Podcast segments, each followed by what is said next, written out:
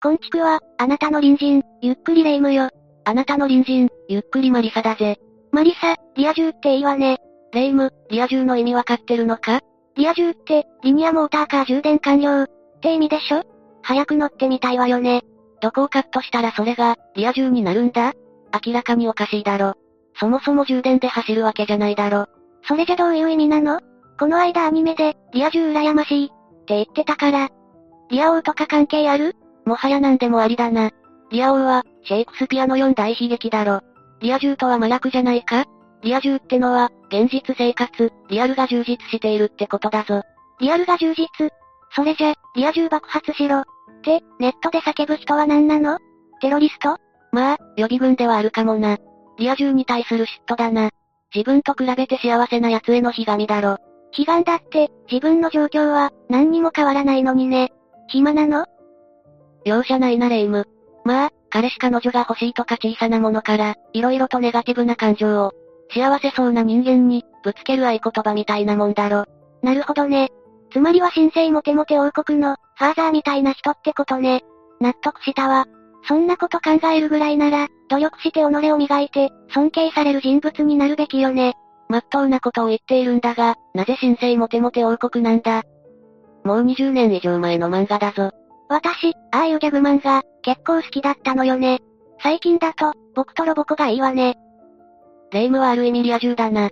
幸せそうで何よりだ。何？どういうこと？爆発しろってことなの？そんなことは言ってないぞ。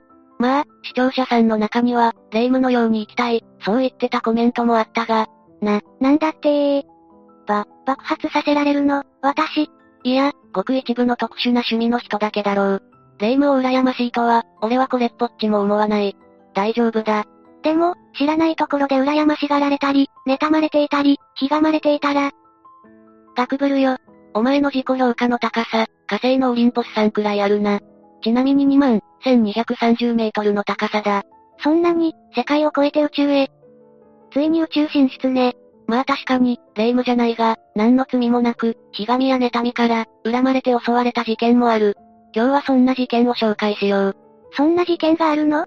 どんな奴が犯人なのかしら？今日解説するのは、神戸工業学園高校生視察事件だ。この事件は2010年10月4日に、兵庫県神戸市北区の路上で、神戸工業学園高等学校に通う、2年生の男子高校生が、殺害された事件だ。そういえば昔、事件の報道を見た記憶があるわ。でも、犯人は捕まっていなかったんじゃないああ。長い間、この事件は未解決事件だったが、ついに容疑者が逮捕されたんだ。事件から11年も経っていたんだ。この逮捕の時は、大々的に報道されたんだぜ。犯人像が気になるわね。早く解説をお願いね。それじゃあ、解説していくぞ。みんなも、それではゆっくりしていってね。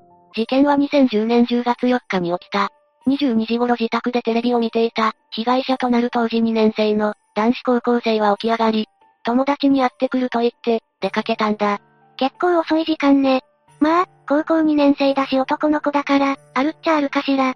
実は男子高校生は、当時交際していた、中学3年生の女子生徒に会いに行ったんだ。へえ、ちょっとそういうのいいわね。可愛いじゃない。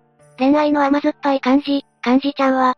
二人は神戸市北区筑紫が丘に広がる、住宅街の路上の自販機の横に座っていたんだ。夜に恋人同士で話すのって、ワクドキよね。そうだな。だがこの時、おかしなことがあった。二人はそのことに気づいたんだ。おかしなこと？ああ。二人は不審な男の姿を見つけた。約10メートル離れた場所から、若い男が二人のことを眺めていたんだ。あの人、なんだか気持ち悪いわ。ほんまやなと二人が言葉を交わしていた矢先、男が小型ナイフを手に無言で近づいてきた。ええ？ちょ、ちょっと、どういうこと？逃げろと叫ぶ男子高校生に促されて、女子生徒は必死に走って逃げた。男の子は、女の子をかばったのね。それで、どうなったの？その出来事から数分後、友人に連絡を取った女子生徒が戻ると、男子高校生は自販機から、約70メートル離れた交差点で、血まみれで倒れていたんだ。そ、そんな、通りかかった車に助けを求め、22時39分から40分頃に、110番通報がされている。そして23時頃に、被害者の自宅に幼馴染であった人物が、刺されたと駆け込んできた。両親が現場に駆けつけたところ、すでに数台のパトカーが来ており、救急隊員が心臓マッサージをしたが、残念ながら、男子高校生は亡くなってしまったんだ。亡くなってしまったなんて。ひどすぎる。この事件が発生してから、兵庫県警神戸北署捜査本部は、現場周辺などで、延べ約1万4000人に、聞き込み捜査を行った。それで、犯人の目星はついたの？まず、一緒にいた女子生徒の証言によると、男は20代後半から30歳ぐらいで、身長160から170センチ。小太りで濃い眉毛や細い目、外側に跳ねたくせ毛などの特徴があったそうだ。夜だし一瞬しか見れなかったでしょうね。でも、結構特徴を見ていたのね。だが警察は捜査を進めたものの、犯行後の目撃については、一切つかめなかったんだ。捜査関係者によると、男子高校生は上半身を、執拗に刺されていたそうだ。遺体の状況などから、座った状態で首を刺され、その後、頭部など、首周りから上を刺されたとみられる。これだけ攻撃してるってことは、相当の恨みを抱いていたのかしら？そうだな。こういった事件だと、かなりの怨恨だと考えられた。強盗などなら、目的を達成したら攻撃は不要だからな。怨恨による殺人は、知人や親類縁者が多いのよね？でも、女の子も高校生の二人とも、顔見知りじゃないんでしょ？どういうことかしら？事件現場の自販機周辺には、血痕や足跡が残っていた。さらに近隣住民は、男子高校生が発したとみられる、イッターや助けてくれという声を聞いている。苦しかったでしょうね。司法解剖の結果、死因は首の静脈を切られたことによる失血死で、首の右付け根の刺し傷は、深さ約8センチに及び、犯人の男の強い殺意を感じられたんだ。やっぱり怨恨よね。また被害者には抵抗した際にできる、防御傷と見られる傷がなく、捜査本部は女子生徒を逃がした後、男に突然襲われたと見ている。頭頂部には、正面から切りつけられたと見られる、約4センチの傷があったそうだ。彼女さんを逃がそうとしたのね。それでそのまま襲われちゃったのかしら。そうかもしれないな。この事件で被害者の男子高校生が通っていた、神戸工業学園高校では全校集会が開かれ、生徒らが1分間の黙祷を捧げた。神戸工業学園高校の教頭によると、被害者は明るい性格で、生活態度に問題なかったそうだ。同級生の男子生徒は、ショックで何も言えない。明るい奴なのに何があったのか、とコメントしているぜ。いい子だったのね。そうだったみたいだな。事件後には、被害少年に最後の別れを告げようと、自宅に300人以上の同級生らが訪れ、長蛇の列ができたそうだ。多くの人が、ショックだったんでしょうね。捜査については、事件から6日後、現場から南西に、約100メートルほど離れた場所の側溝で、刃渡り約10センチの、凶器とみられるナイフが見つかった。付着していた微量の血液が、被害少年の DNA 型と一致していた。それじゃ、犯人がここに捨てたってことかしら？そうだろうな。そしてこのナイフが、近くの量販店で、事件の8日前に、購入された可能性があることが判明したんだ。しかしこのナイフからは、犯人の指紋などは検出はされなかった。残念ね。指紋が出れば決定的な証拠なのに。そうなんだ。しかもナイフも大量生産品だったため、購入者の特定までには至らなかったんだ。警察の捜査はそれ以外、どうなっていたの？その後警察は、女子生徒が目撃した姿の証言をもとに、男の似顔絵を作成して公開した。そしてさらに、延べ3万人を超える捜査員を投入し、聞き込みなどを進めていった。さらに、容疑者の逮捕につながる情報を提供した人に対し、公費で最高で300万円の、懸賞金を支払うとして、情報提供を求めたんだ。懸賞金制度ね。これで情報が集まってくれればいいんだけど。そうなんだが、それよりもこの事件では、マスコミの対応が色々と問題視された。深夜に起きた事件だったにもかかわらず、翌朝には被害少年の名前や写真が、新聞やテレビで報じられたんだ。いつも思うけど、なんで加害者は少年だと匿名なのに、被害者は少年でも、実名報道されるのかしら？絶対、色々と問題になると思うんだけど。まったくだな。この報道により、司法に沈む自宅には大勢の報道陣が押し寄せた。一家に対しては、悲しみが言えない中、今のお気持ちを一言と、突撃取材をされたこともあったそうだ。ひどいわね。なんとかならないのかしら？警察で、そのあたりのケアもしてくれたらいいのに。そこまでは難しいかもな。ただ気持ちはわかるぜ。そしてそれだけじゃない。さらにインターネット上の中傷にも、遺族は苦しめられたんだ。どういうこと？被害者の遺族がどうして？夏休み中に茶髪にしていたことを挙げて、不良のレッテルを貼り、被害少年のブログに死んで当然。事件に巻き込まれたのは自業自得などと、投稿されたこともあった。そんな。勝手な憶測でそんなことするなんて、絶対ダメじゃないの。ああ。被害者の父親は、これに憤り、被害少年をヤンキー扱いして、憶測で誹謗中傷した。当時のネット上の書き込みなどが、許せないと、すべてプリントアウトして取ってあるそうだ。そんな。でもそうよね。あんまりよね。全く知らない人に、なんでそんな悪意を向けられるのかしら。高校生が夏休みに茶髪にするなんて、まあよくあることだし、それを理由に、不良のレッテルを貼って、死んでも当然と中傷する奴の気持ちは、わからないしわかりたくもないな。マスコミも今のお気持ちを一言なんて、遺族の気持ちを考えていないのが、腹立たしいと思ってしまうぜ。そうよね。遺族はインターネットの中傷に、心を痛めながらも、何か事件解決の手がかりがあるかも、との思いから、時間を見つけては、ネットの大型掲示板に目を通していたそうだ。見るのも辛いでしょうに。被害少年の父親は、自らも解決への手がかりを得ようと、同級生らの協力を得て、情報提供を求める自作のチラシを、現場周辺で配り続けてきたそうだ。事件から3年過ぎても同級生らが自宅に集まり、手伝い費用もカンパしてくれたそうだ。だが事件の捜査は進展せず、警察の捜査や遺族の努力を、嘲笑うように、年月は過ぎていった。確か事件から11年以上経過したのよね？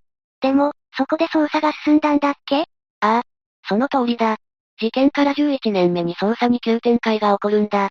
2021年8月4日に兵庫県警は、愛知県在住の事件当時17歳だった、パート従業員の男を殺人容疑で逮捕した。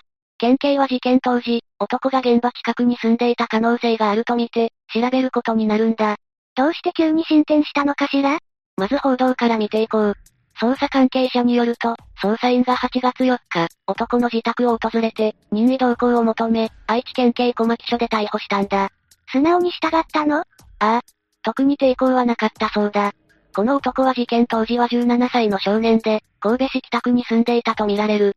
その後、愛知県に転居し、現在はパート職員として、施設内の店舗の売り上げをまとめたり、広報資料を作成したりする仕事を、していたそうだ。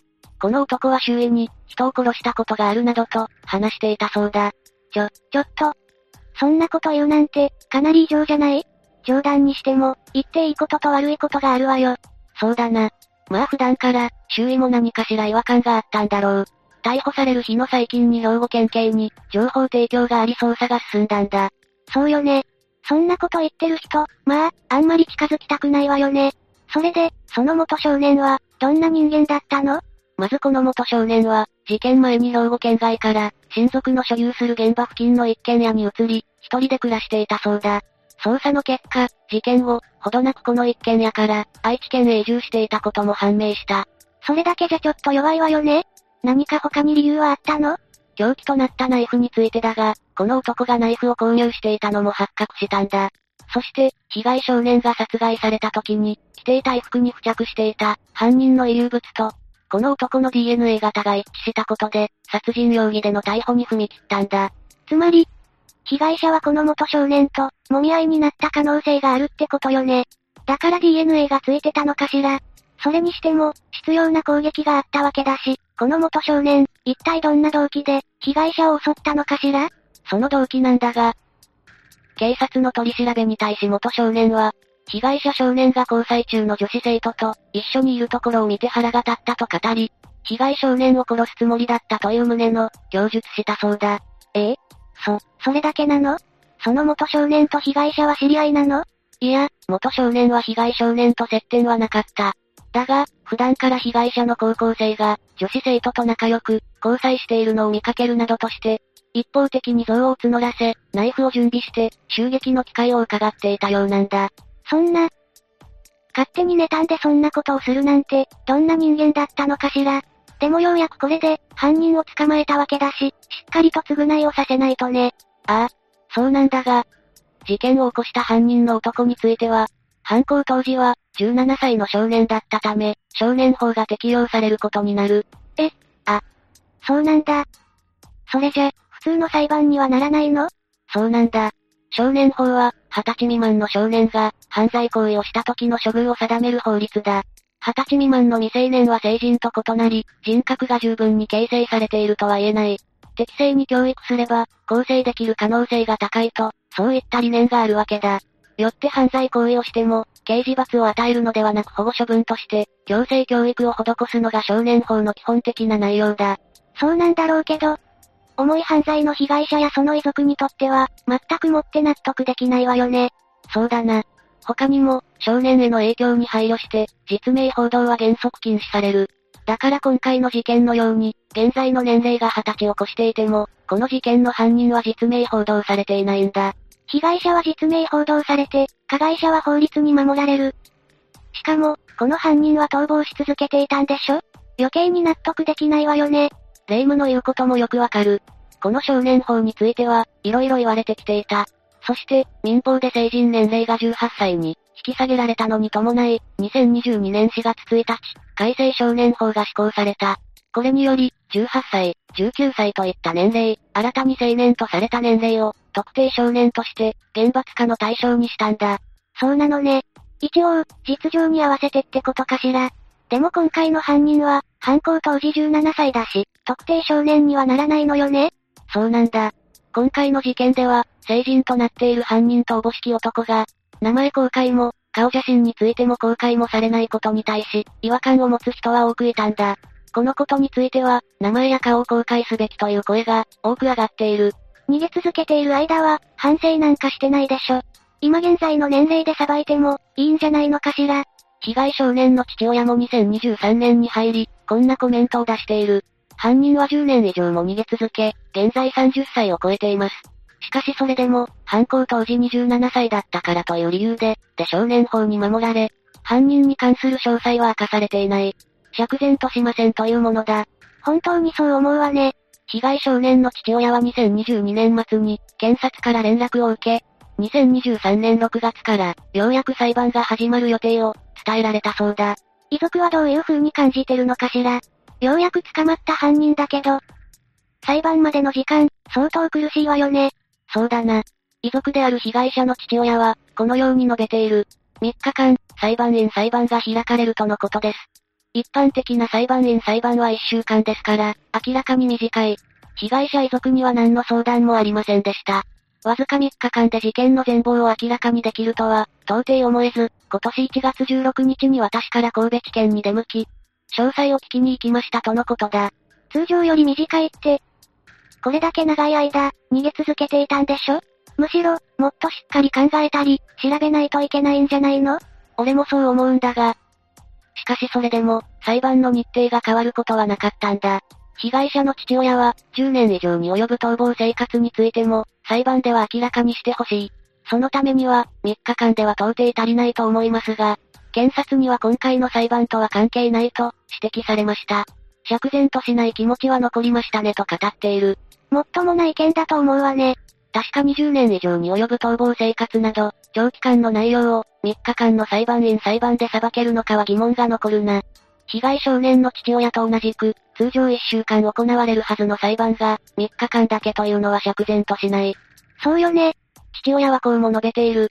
逮捕後も犯人は何の反省の言葉も、口にしていませんし、彼の保護者からも何の連絡もありません。ただ、そんなことで憤るような時間は、もう過ぎてしまったんです。法律に従って、きっちりと罪を償うようにしてもらいますこう言っていたそうだ。なんだか、諦めの気持ちも感じるわね。被害者の遺族がこんな感情になるまで。なんだかやるせないわ。まったくだな。ここで犯人の男について触れてみよう。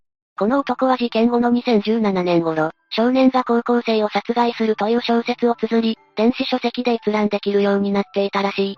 この小説のストーリーは、高校を退学した少年が孤独な生活を送るうちに、自分以外の人物に恨みを募らせ、自宅近くの公園で高校生の男女4人が、楽しそうに戯れているのを見て嫉妬して、次々とナイフで襲う。